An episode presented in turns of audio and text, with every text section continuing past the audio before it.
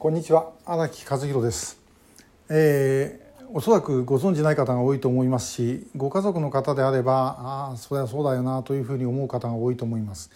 えー、特定失踪者のご家族のところにですねあの警察、えー、地元の所轄とかあるいは県警からですねあの時々、えー、連絡があったり訪ねてきたりします。で、えー、そこで何て言うかということなんですね、えー、いやあのあなたの息子さんのことについて、えー、こういう情報が入りましたなんていうことは全くないんです。全くです本当に。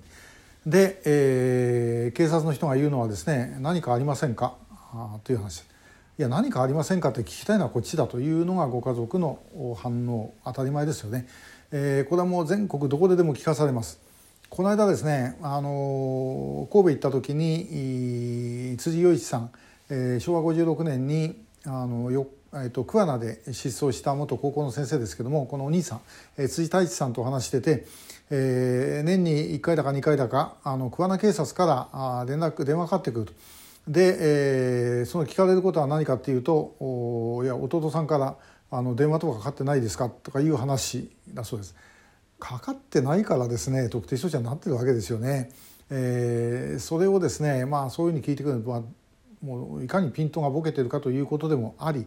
まあ、もう所轄ではそれくらいの認識なんだろうということです。で、えー、何かあってこれはあの特定商社家族会会長の今井さんなんかでもそうですけども何かあってですねその情報を出しますよね鑑定してくださいってこの間あの豊さんの生徒手帳の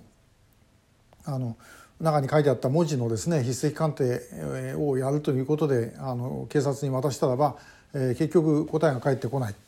えー、そういうことばっかりです。ほとんどブラックボックスみたいなもんでですね。で、えー、真面目にやる気あるのかと。で結局何やってんのかっていうことなんですね。であちこちで聞くのはあの調査会からご家族に送ってる「あの響き」という、まあ、ニュースレターがあるんですけどもそれでコピーして帰るとかですね。えー、そんな場合も少なくない。で結局こちら側が何をやってるのかということが知りたいわけであってその人を救い出そうとかあるいはそのための情報を集めようということはまあしていないというのが正直なところではないだろうかなというふうに思います。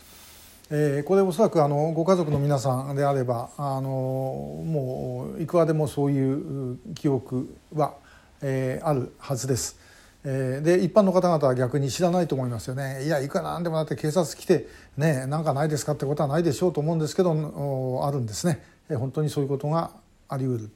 でまあ、要はこうどういうふうに動くかということを調べるだけということってまあ非常に悲しいことなんですけども、まあ、それがあの今の日本の現状だということです。えー、この間ねあの10.21の集会の前の日当日その次の日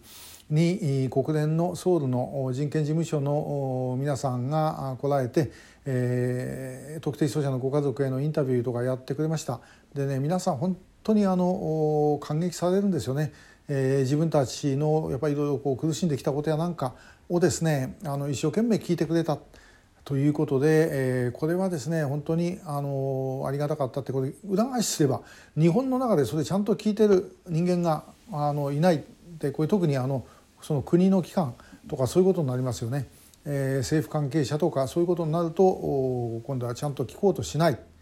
えー、ということなんです。で、えー、それ一体どういう意味なのかということをやっぱり考えて、え、いただく必要があるのではないだろうかと。で、えーまあ、本当にあの国連のソウルの事務所の皆さんにはもう本当感謝なんですけれどもこれからまだですねいろいろ聞き取りやってくれるということなんで、えー、さらにお願いをしていこうというふうに思っております。でまあ警察の皆さんはですねもうそれは現場にいる人たちはもう言われるままにやるしかないんでしょうけどもまあしかしですねもう何にも教えないくせに「えー、何かありませんかで」ではこれはちょっといくらでも移動するんじゃないですかねちょっとやっぱり今度これから、え、国会ででもですねあのやって、え、いただこうというふうにいろいろ思ってます。今のままであの済ませることだけは絶対にしないという考えでいきますのでぜひご協力をお願いいたします。これ本当にあの世論の高まりが必要です。よろしくお願いします。今日もありがとうございました。